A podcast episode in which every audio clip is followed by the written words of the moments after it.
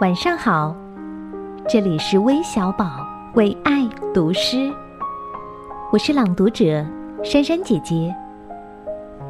今天为你读的是木旦的作品《春天》。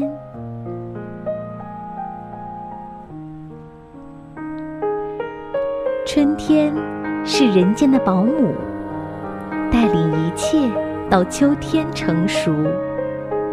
劝服你用温暖的阳光，用风和雨，使土地重复。